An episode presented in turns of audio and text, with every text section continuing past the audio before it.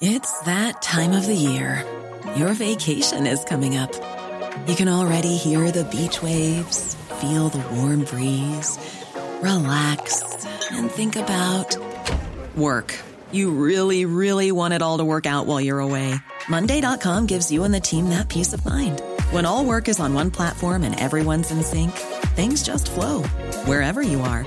Tap the banner to go to Monday.com.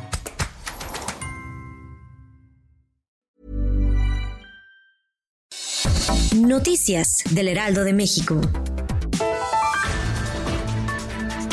Tras el hallazgo del cuerpo sin vida del empresario francés, el titular de la Secretaría de Seguridad Ciudadana de la Ciudad de México, Omar García Harfoch, informó que el asesinato del restaurantero fue por robo de mercancía. Detalló que las víctimas llevaban cinco botellas de alcohol de alta gama con una factura de aproximadamente un millón de pesos, por lo que habrían sido engañados para vender los productos pero fueron asesinados.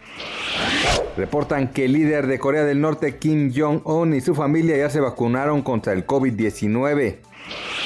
La Bolsa Mexicana de Valores inició la sesión con un avance de 0.98%, mientras que el peso gana cerca de 8 centavos en el inicio de la sesión.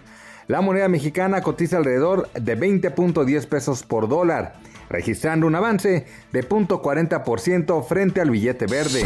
Noticias del Heraldo de México.